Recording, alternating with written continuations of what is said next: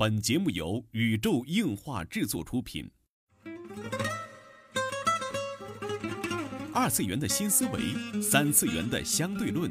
小 C 阿吉跟你聊聊不一样的二次元。茶余饭后的 ICG 欢乐脱口秀。大家好，我是小 C，坐在我对面的呢是阿吉。大家好，我是阿吉。纯洁二次元，跟你聊聊二次元中并不纯洁的那点事儿。纯洁二次元，跟你聊聊二次元中并不纯洁的那点事儿。大家好，我是小 C，坐在我旁边的呢依然是地球防卫组织 EDU 动漫社的社长阿吉。大家好，我是阿吉。啊，这一集录的时候啊，我们两位主播的这个身体状况都不是太好啊，各位听众们多多包涵啊。嗯，而且今天是星期二当天放送当天录制的，嗯，主要是老 C 要出差，然后我要开年会，再加上大雾霾天儿，所以天津这个雾霾太严重了啊，非常的严重。对，在这么大雾霾的天儿啊，然后终于轮到我们跟大家来说这个你的名字这个话题了啊。当然，很多听众们问为什么不说你名儿？为什么不说你名儿？因为我们关注了上一期啊，关注了更重要的年度大戏。对对，然后其实嗯，最近姚老板也有发声啊，然后也有写了一些个帖子啊什么的。大家有兴趣的话，也可以继续去关注一下。对，其实这个迟迟不说这个你的名字，一个是我要把它多看几遍，看仔细了，嗯，对吧？尤其阿吉看了好多遍，然后，呃，我们也是在关注他 最终能达到的成绩是什么样子的。老 C 还是比较关注票房的，大家都知道刷票房，大家都知道我不太不太懂这个，而且票房什么的无所谓了。对啊。相信大家都应该都去看了《你的名字》这部作品嘛？就二次元圈应该没有没去看的小伙伴，啊嗯，有可能。然后《你的名字》截止到发稿的今天啊，这个在国内收获的票房是五亿五千三百二十二万，吧唧吧唧吧唧吧唧。不说具体的钱数了，嗯嗯，就说这个排名啊，这个《你的名字》现在在国内的票房就是日本引进动画第一位。哦，好厉害！无法震撼的。然后在日本呢，是整个日本动画的票房的第二位，超过两百亿元了，对吧？对。然后它在日本的这个票房应该是已经超过了两百多个亿，然后是超过了《哈尔的移动城》，成为了日本动画第二位。哦。也是很厉害，但是我不知道这个有没有加入到这个海外票房啊？有没有算？我不太确定。对，就还有一说，就是加上好像国际票房都综合加起来，要已经超过了这个《千与千寻》。千与千寻。对，嗯，对对对。哇，真的好厉害啊！我觉得。当然了，我觉得还是这边中国这边可能贡献贡献了真的好好多，将近将近多少？九十亿、一百亿日元啊！对对。所以说，其实如果因为我知道它的下映也很快，而且之后的排片率也并不是很高之后感觉暗暗的遭到打压，不知道为什么。嗯，但是前期还是蛮挺的，像猫眼那边也比较对对对，前期排片率接近百分之五十了。对，当然现在的排片率只有百分之四不到。现在好像已经下映了。是吗？对，已经下了。好吧。嗯。嗯，总之这一部真的是感想颇多，引发了一个社会现象，有很多段子，比如说就是跟一个喜欢的人去看你的名字之后，啊，一定会告白啊。当然也有另一个版本，就是跟喜欢人去看你的名字之后，他想起了前男友、前女友，然后就愤然离去的这种四格漫画也有。嗯，当然我觉得最悲哀的还是。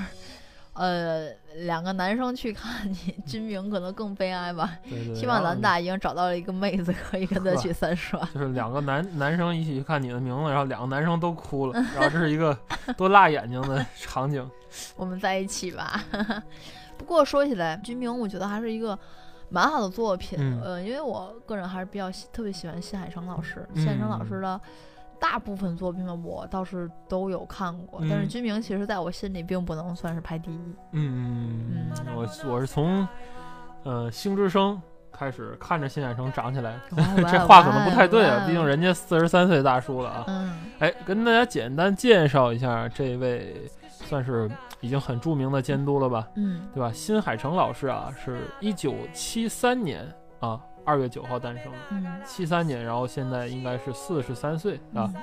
然后，这个新海诚，新海诚家业很大，这个不用说，家大业大，这这估计大伙儿都知道，都知道。而且他对于这种场景的执着，当时父亲，呃，怎么说呢，就是不太支持他的所谓的这种动画事业，好像就好像玩了一种那种，就是你要搞这搞这个，你就滚出这个家那种桥段。当然有很多的，有很多这种这种所谓的叫什么，我姑且作为都市传言吧来听吧，因为具体到底是家庭什么样的。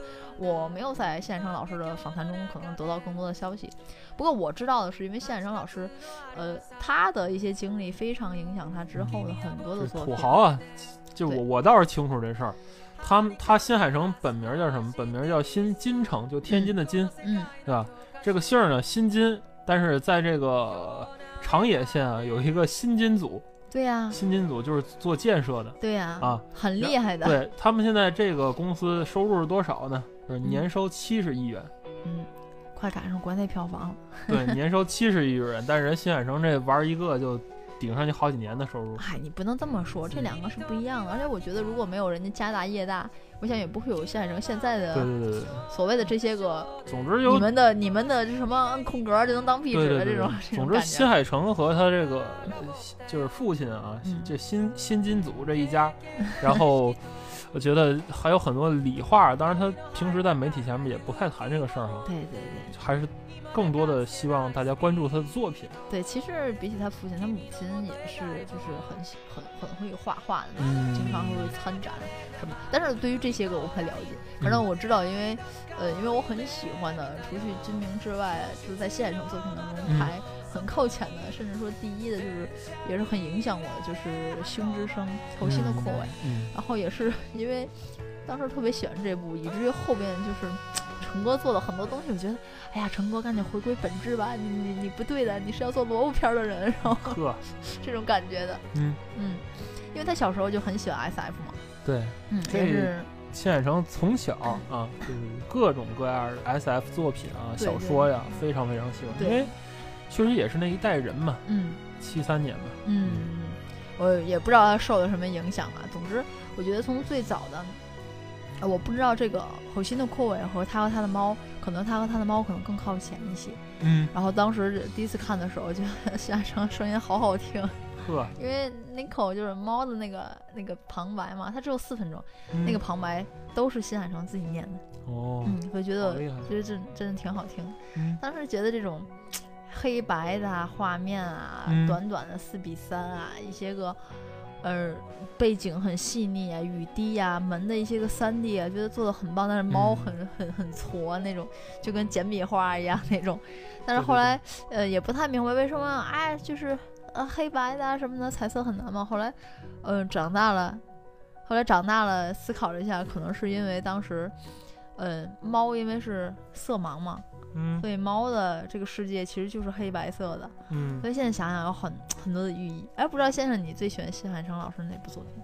嗯，还是我觉得早期的作品还是特别特别棒。嗯，然后当然这部《军明》是现在我最喜欢的了。然后早期的这个《星之声》，嗯，啊，包括这个《秒速》，嗯嗯。当然他最早我觉得这个人很厉害，是他第一篇长篇作品嘛。嗯，云之彼端。约束的地方那个特别棒，嗯，虽然说不给我看困了，当时云笔真是看得我就是哎呀要死要活。对啊，因为当时怎么说呢？当时是我把它当做一个科幻作者去看吧，嗯，对吧？科幻作者去看，我觉得很多地方真的是很棒。但是其实这个科幻题材也是限制它在初期发展的一个事情。是吗？我觉得其实挺好的，总比之后做追逐繁星的孩子，我觉得可能。要更好一点，西藏版是吧？对对对，哎，大家可能就问，哎，你们聊着军民好，然 后其实我觉得军明没什么可聊，没什么可聊。军明想聊的话，大给大家就是说几个彩蛋就好了。所以军明不太想聊，好看吗？好看，好吗？好，能接针吗？能接针，哭了吗？哭了，搞对象了吗？搞了，OK 了，这个 搞了吗？好多人没搞。所以我觉得，更多的我想可能是聊聊之前的片子，以至于可以有今天的军明的出现。对对对，就为什么有军名啊？这这里我我插一句，可能这期我们说的还是比较乱，一是确实也是脑子比较乱，对，这是俩人赶发着烧给大伙儿录这东西，嗯，这这个个别咳嗽声大家千万不要在意。然后这个 好，一个人咳嗽，一个人嗓子粗，真是。之前啊，在群里也有人就是把军明和这个《夏日大作战》做对比。嗯嗯。就是我我有这么个评论，我对军明，我觉得军明之所以能火，是因为《夏夏日大作战》是一部日本动画作品。嗯。但是军明是一部世界级的动画作品。嗯，今天先生也跟我说过这件事情，因为你你曾经也跟我说过，其实，哎，我觉得这部作品其实没有《夏日大作战》好看。对。对吧？很多重度宅都会觉得军明就是远没有《夏日大作战》感动好看。对吧？但是怎么说呢？《夏日大作战》从我的角度来说，你要了解一定的这个日本的文化，嗯，甚至甚至看过很多的日本动画，你才会对《夏日大作战》有感。嗯，这也是《夏日大作战》为什么没有引进中国，但是军明引进了，因为军明是一部无论你看不看动画，你它更贴近人的本质的一部作品。嗯，这个人特别不要脸，大家有没有注意到？他说重度宅一般都会更喜欢《夏日大作战》这句话，这个人太不要脸了。啊 啊啊！把自己就会画这个圈里头去了。没画圈，没画圈。我我就说这个，总之 《军明》真的是一部更贴近人性本身的作品，就是比其他的这种以以条件去促感动作品来讲，他《军军明》嗯是用简单的方式说了一个简单的故事，这也是之前。新海诚的作品里边所不足的地方，在君明这一部作品里真的是完成了。嗯，其实要是倒推回来，先说君明的话，其实他一开始，他的反思其实很简单，就因为二零一一年的那次地震开始，嗯，在日本很多地方会有塌陷什么什么，这些个谢远生老师也之前说过。嗯，不过其实有一个天坑嘛，对，其实有一点我我还是忘记在哪里是看的什么访谈什么，我有件事印象很深，因为我。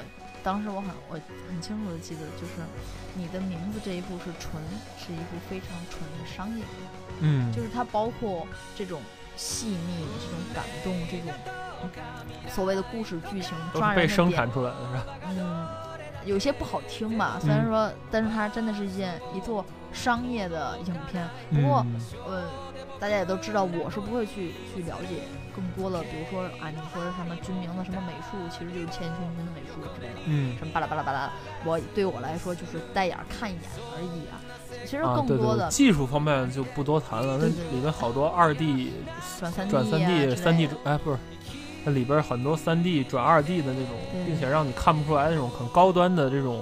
结合绘画的这种高级贴图和高级光照的这个东西，咱就不提了。大家都知道的所谓的两个太阳啊，这种理论啊，大家都知道的。画面中有两个两个主光源，还有这个很好看之类的。对我第二遍我才发现，它是利用很多利用变形和拉伸来达到一些就是伪的一些轨道的效果啊，航拍的效果呀。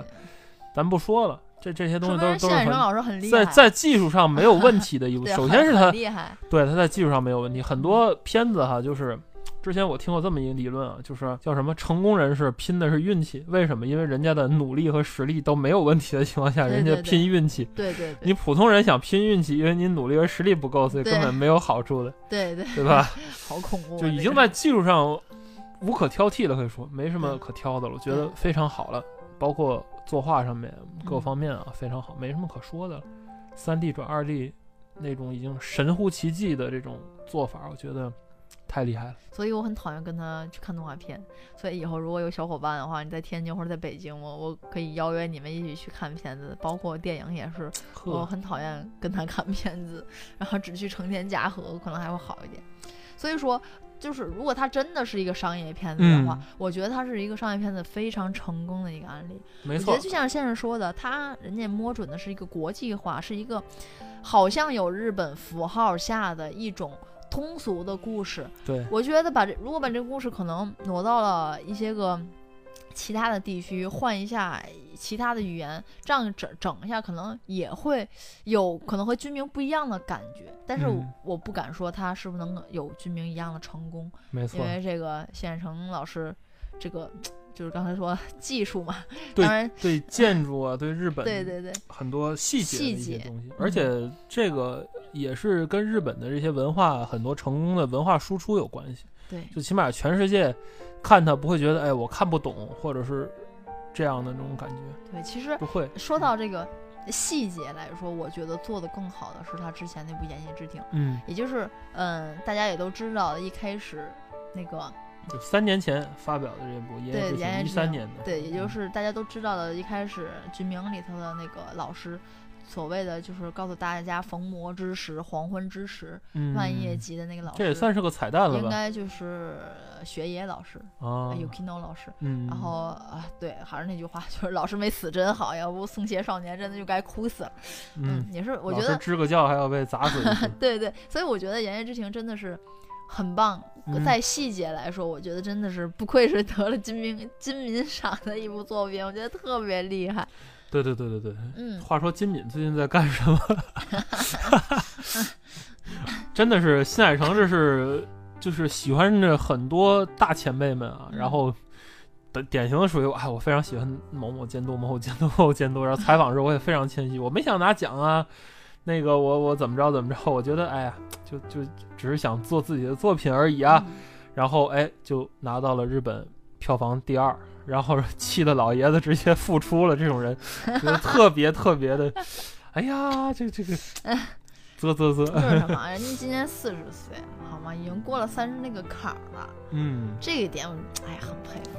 对对对，叫什么？三十岁之前不恃才傲物必无用，三十岁之后还恃才傲物准无用。那你说那个富野监督这算什么呀？富野监督已经是拉拉人了，我不太想提提这个提这个话题，你知道吗？富野监督已经疯。对，然后我觉得《言叶之庭》就是也是一个，因为它片子很短，只有四十多分钟，四十九分钟嘛，记得连五十分钟都不到。嗯。然后他真的是非常满足的这种，就是新海诚老师这种这种爱好和这种对于这种细节嗯的。精益求精，就像先生，你今天早上还问我《言叶之星》是纯三 D 动画吗？我真的跟你说，我不知道，我真的不知道它是不是三 D 动画。对，因为我没看过《言叶之星》，它中间的这几部就是长篇，我都没看过。然后这个呃那个追星追星，这怎么说？追逐繁星的孩子孩子啊，特好吧？追星族是吧？然后这部作品，我觉得也也是蛮有意思的。我觉得，嗯。从这个时候开始模仿宫崎骏，到一六年就是一一年的时候模仿宫崎骏做，就是明显大家一看就知道哦，就是模仿宫崎骏的手法，一直到一六年的那个军名超越了宫崎骏，可以说。所以你让我把《言叶之庭》的事儿说了，好好吧，好吧，继续继续，我觉得特别厉害啊，特别厉害。嗯，我觉得《言叶之庭》，因为我真的到现在我不知道，因为好多的人物的画面，就是关于写野老师在最后一幕在房间里的。那种感觉就是他的他没有线，他身体没有线，你知道吗？都是阴影块的时候，我真的以为是三 D 动画。然后，对对对对，所以我不不我不清楚这个上上色手法特别有意思。我不懂，我不懂，我真的不懂，所以我不敢多说。然后《言叶之庭》，嗯。呃，其实真的很震撼我的是开篇的几个镜头，一个是航拍的从从下往上拔高的一个镜头，一个是地铁来然后往后推的一个镜头，我就我整个人都傻掉了。我觉得特别好看。嗯，咱就不说关于新宿公园啊，当然公园内是禁止饮酒的，这个到最后给大家都提示。呃，这种这种细腻的描写，当然大家也都知道，谢生老师，哎呀，就是。逐渐被走上所谓的神坛的时候，也是因为他对生活的一些细腻的考究。对，金麦啤酒，一些明治的一些巧克力，关于很多的这些。但是我觉得《言叶之庭》，哎呀，说了好多，获了好多奖。我觉得说到底，对我来说，《言叶之庭》就是满足老师自己的一部作品。嗯啊，没错，包括师生恋啊，然后恋足啊，因为我记得老师好像说过，非常喜欢，他是个足控，你知道吗？对，就是把自己的这种爱好完完整整的表达出来的人，对对，自由的表达，包括军名里边那个酒，也是，对吧？库奇卡米萨克也也是他哦，好棒。啊，也是也是老师想表达的这种，对啊，甚至包括军名的很多的灵感，就是老师也说过，自己也非常想成为女高中生，叫什么？源于生活。高于生活，真的是这这句话说起来很俗啊，但是说实在的，真正做到这句的人还真不多。嗯，但是我其实，嗯，觉得可能就是先生说的吧，就是人家的努力啊，人家的这些真的是一步一步成长起来的，人家都有了这个底儿，所以说你再再往之前再看看一一年这一座就是追逐繁星的孩子们，嗯，然后其实这是一个两个小时的片子，要远比他其他的所有片子可能都要长。嗯，比如说军名可能多少时间不知道，一个半小时吧。嗯啊，九十多分钟，可能不到九十分钟。然后《言叶之庭》四十九分钟好像是，然后《追逐繁星的孩子》真的是差不多足足两个小时。对，嗯，两个小时。然后《云之彼岸》约定的地方可能是一个小时四十分钟，然后和新的 Koi 应该是二十分钟，然后他和他的猫应该是四分零五秒。对，然后在这些个所有的他的片子当中，我觉得最长的可能就是这个。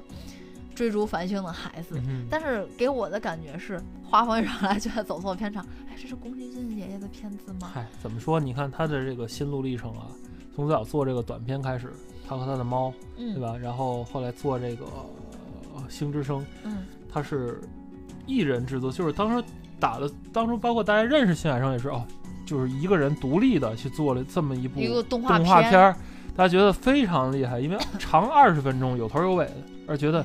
哦，好厉害！然后得了很多，就是个人那种艺术奖啊、动画奖都是。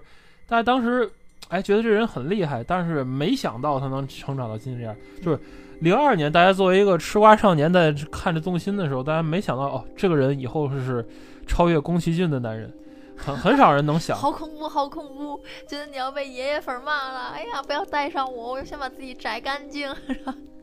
是啊，你继续。就是他的历程，你看啊，包括后来的是零四年，嗯，是那个《云之彼岸》，对，然后哎，觉得嗯挺好，对吧？然后没觉得什么，然后后来苗五就把自己的这个风格确定下来了。对，因为苗从苗五开始的话，也不是确定风格，是他在有怎么说呢？就是在。嗯，有限的这种连续动画当中去尝试了，去尝试一个他真正内心想要摸到的地方。但是其实你知道吗？秒五当中也出现了什么火箭发射，因为它的地点在中子岛。嗯，我觉得他还没有断了这个 S F 这个根儿。对，他还没有断这念想。然后这个追星实际上是他自己的这个目标是我要完成，就是日本动画的制作的全流程的这个打通。嗯，其实你之所以觉得它像吉卜力，就是因为他。已经意识到这个，并且就是他要去做这个日本传统动画这一个转型，嗯，因为他是个个人制作者嘛，嗯，他要完成这个转型，所以在一一年的时候做了这么转转型，嗯，紧接着就是一三年的《银叶之庭》，嗯，《银叶之庭》它的发售比较有意思，嗯，它发表同时是发行那个 DVD 的，对，在全国二十三个这个影院呢，就是呃票价是一千元，对，很便宜啊。嗯，相很相对吧？票价一千一千元的这种情况下就很便宜，票价情况下，就是公开的三天就取得了三千万的记录。嗯，这个我觉得就已经是蓄势待发了，而且已经超过了，当时就已经超过了苗五了。对啊，就当时真的是已经超过苗五，就更不要不不用说《楚楚繁星的孩子》了。就是很多人都把《追逐繁星的孩子》作为谢海生老师的一个鸡肋作品，转型作品，鸡肋都很说这个片子很鸡肋。我觉得是转型作品，因为从中你看出他的目的就不是说我要做一部，当然就是做一部多么经典的片子，或者是你知道对我来说，《追逐繁星的孩子》对我来说你知道是什么？是一个。靠，不就是这样的作品，也想画也能画的作品，你明白吗？你是说嘲讽嘲讽作是吧？真的，对于我来说真的是这样。就是他，就现在的意思是，说我想做，我也能做出你这个吉卜力那样的作品是吧？挑衅作是吧？啊，当然这只是我的，就是 YY 啊，大家别太当真。但是我真的是给我这种感觉的，对对，然后因为他和一三年《炎炎之庭》。大相径庭，太不一样了，一点儿影子没有。它真的很各色。感兴趣的小伙伴们可以去扒一下这个 新海诚的这个心路历程啊。可能意外，这个人是个很黑、很黑、腹黑的一个人。嗯，可能会有啊，但是这是我揣测啊。组长儿子嘛。呵，咱也没见过人家，也不知道啊。看个采访，觉得这人就是属于笑里藏刀型。哎，我很喜欢新海诚老师。嗯，对，是是小六是吧？哎，别这么说，啊继续继续。嗯。好吧，然后这个银呃追星之后，《银叶之庭》，然后这种两方的尝试之后，终于在一六年的是集大成的作品《你的名字》。嗯，别看这短短的这十几年吧，我觉得新海诚真的是完成了一个从个人动画制作者到一个专业的国际化的动画的一个大监督，做了一个变身，一个转换。对，其实很多人都说居明的成功可能不是新海诚的成功，包括他的一些个想法理念，包括当时的一些美术老师对于他的一些颜色的色彩一些建议，甚至包括二团的这首歌。因为二团这首歌是在上映之前的很早就在 YouTube 上，然后点击量非常疯狂。对对对。大家都觉得可能君明的成功并不是新海诚一人之成功。对，君明成功代表着日本动画国际化的成功。对，但是我想说的是，君明的成功可能不是新海诚一个人集所有的力量所成功，可能是多方因素。人家的运气好，刚刚在这个天时地利人和的一个阶段就可以成名。不过我想说的是，如果没有新海诚，甚至说没有他之前的作品和他自己本身的话，我想也不会有军营，甚至你们可能也不太会期待新海诚老师的下一部作品。没错，就这个真的是十年磨一剑。对对对。哎，这一期节目都快接近尾声了，你看我们还没有谈任何这个军名的内容哈。嗯，刚才阿吉也说跟大家聊聊彩蛋啊，我看看阿吉都看到了什么彩蛋。嗯，首先，呃，嗯，不知道大家有没有注意到啊？呃，就是最后当他们都长大了，大家都知道姐弟恋嘛。嗯。当三叶最后差三岁嘛，女大三抱金砖。当三叶最后去见了龙的时候的衣服的配色，其实是和大家。都很伤心的那部作品《苗五》的女主最后的嗯上下衣服是反色的，是啊，对对对，是反色的。我想大家对苗五这种，它是红围巾，苗五是什么？它的裙子和上衣颜色是反的。嗯，然后其实还有一个蛮有意思的这种彩蛋，我还是特别喜欢，就是嗯，当呃三年前的三叶，嗯，然后去找拢的时候，因为拢当时不是初中生嘛，嗯，拢。在背英语单词，在地铁上，嗯然后其实他在背的是什么呢？然后因为英文很多词我不会念啊，所以我让我让让老费来念啊这句话。就是有有这个考据党啊，就截了图，大家看见这个对对这这一句词儿啊。对。然后他的这个英文的这个小小纸条上写着 "I'm looking for my counterpart"，就是我在寻找我的另一半。其实它的前面还有一句，就是你有见过迪亚马彗星吗？嗯，就在上一页是吧？对，然后我在寻找我的另一半。其实这两句话说出来其实很嘲讽，但是我觉得这个细节真的是非常非常的棒。嗯，就是你知道吗？我我见你要见过这个彗星，我在找我的另一半。其实当时三爷就站在他的旁边。嗯，然后这一点我真的是啊。整个人都好像，就是如果你看看深了的话，真的满满的都是。对对，就如彗星爆炸一样。然后其实还有关于，呃，都说了很多，大家都都有时候在想啊，就是不成立，就是为什么你们最后真的去炸了那个什么，炸了电厂，就是为什么他可以无条件的相信三叶？其实他他一开始，对很多人看不懂，包括你看网上现在也有其他的这个解析彩蛋的这个片子里，大家都觉得这是个谜。就为什么这个少爷听他的？其实因为在之前就是，嗯，那个三叶就是举所谓就是跟拢换了身体之后，第一天行为很反常嘛。嗯。然后当时他拿着那本书，其实就是个科幻的书，他非常相信这些什么宇宙人呐，这些什么的灵异事件，他很信。呃，喜欢超自然现象。对他喜欢超自然现象，再加上他们还记得他们最后就是跟龙交换身体了嘛，要去救三叶的时候，在那个布室。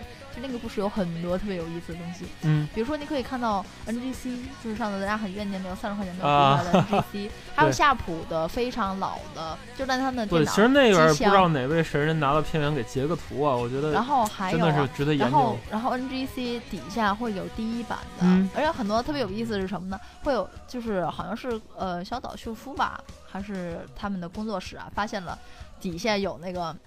第一版的那个《潜龙谍影》，就是合金装备的那个再版再版的封面，然后而且官方截下来了，把那张截图放大截下来了，截下来之后推上什么也没说，就发了一个叹号，大家都明白这是什么意思吧？